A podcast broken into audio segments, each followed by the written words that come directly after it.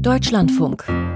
Corso. Kunst und Pop. Sechs Rettungswagen, ein Sanitätsunimog, ein Krankenhausbus und vieles mehr befindet sich aktuell auf dem Weg nach Lviv in der Ukraine.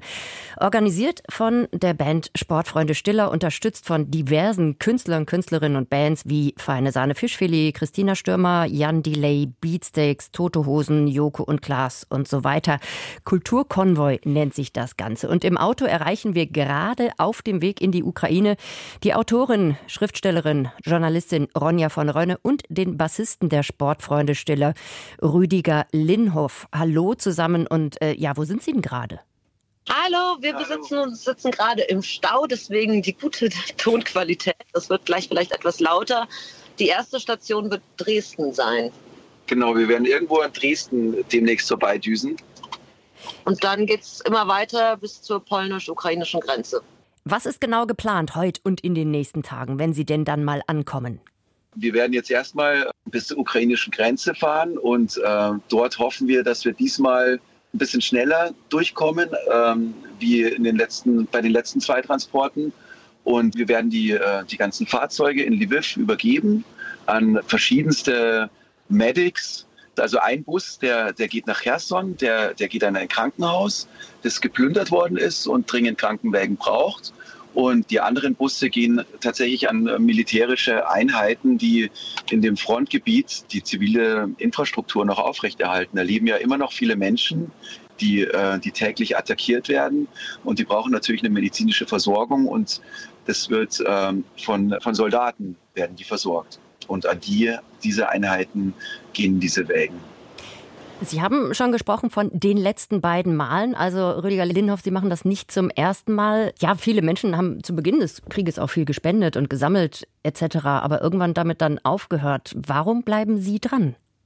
ich glaube, das ist total wichtig, jetzt wieder drauf zu schauen, dass wir ein neues Momentum einfach bekommen. Wir dürfen einfach nicht in dieses Tal gehen, also in diesem Tal bleiben, so der Desillusionierung und denken, dass es irgendwie von selber vorbeigehen wird. Das Ganze, was da stattfindet, das ist ein Angriff gegen die Demokratien Europas und gegen unsere aller Freiheit und Sicherheit. Das ist ein Stellvertreterkrieg. Wir kämpfen hier an der richtigen Stelle irgendwie mit, auch wenn wir hier nur wirklich das Kleinste leisten und ähm, Wagen bringen. Aber es ist eine Art von Revoltieren gegen diese Ohnmächtigkeit, die ja dann doch bei vielen dafür sorgt, zur Lethargie sich verwandelt.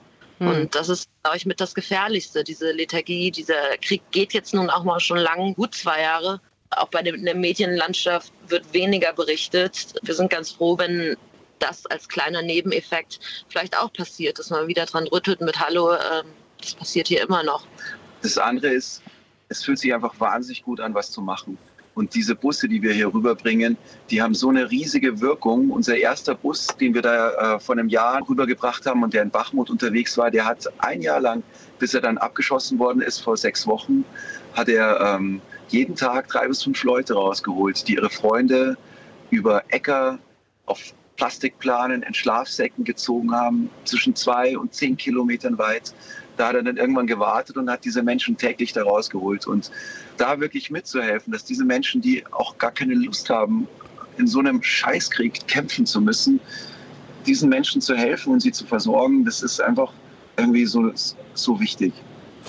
Warum sind es in Anführungsstrichen gerade die Künstlerinnen und Künstler Ihrer Meinung nach, die da jetzt einspringen müssen? Also Sie tun es ja ich sehe mich jetzt gar nicht hier als Künstlerin, die hier hinfährt, sondern okay. ähm, der Rüder hat mich angefragt, befreundet, gesagt, kommst du mit? Und ich habe gesagt, ja, wann? Ähm, sondern das sehe ich, glaube ich, jetzt eher als staatsbürgerische Aufgabe. Ich meine, klar ist es schön, wenn ich das ein bisschen begleiten kann, ähm, vielleicht einen Artikel drüber schreiben kann. Ich arbeite ja auch journalistisch, social media mäßig ein bisschen begleiten kann, aber das ist jetzt gar nicht, warum ich primär hier bin. Es ist auch nicht jeder in unserem Trott irgendwie prominent. Ne? Ich sehe mich als Künstler sehr, sehr stark natürlich betroffen, weil ich sehr sensibel bin, was das Thema Freiheit betrifft und Unterdrückung betrifft und weil ich sehr bewusst bin, also wahrscheinlich eher dann doch als Mensch, was Faschismus bedeutet, so ähm, aus meiner Familiengeschichte heraus.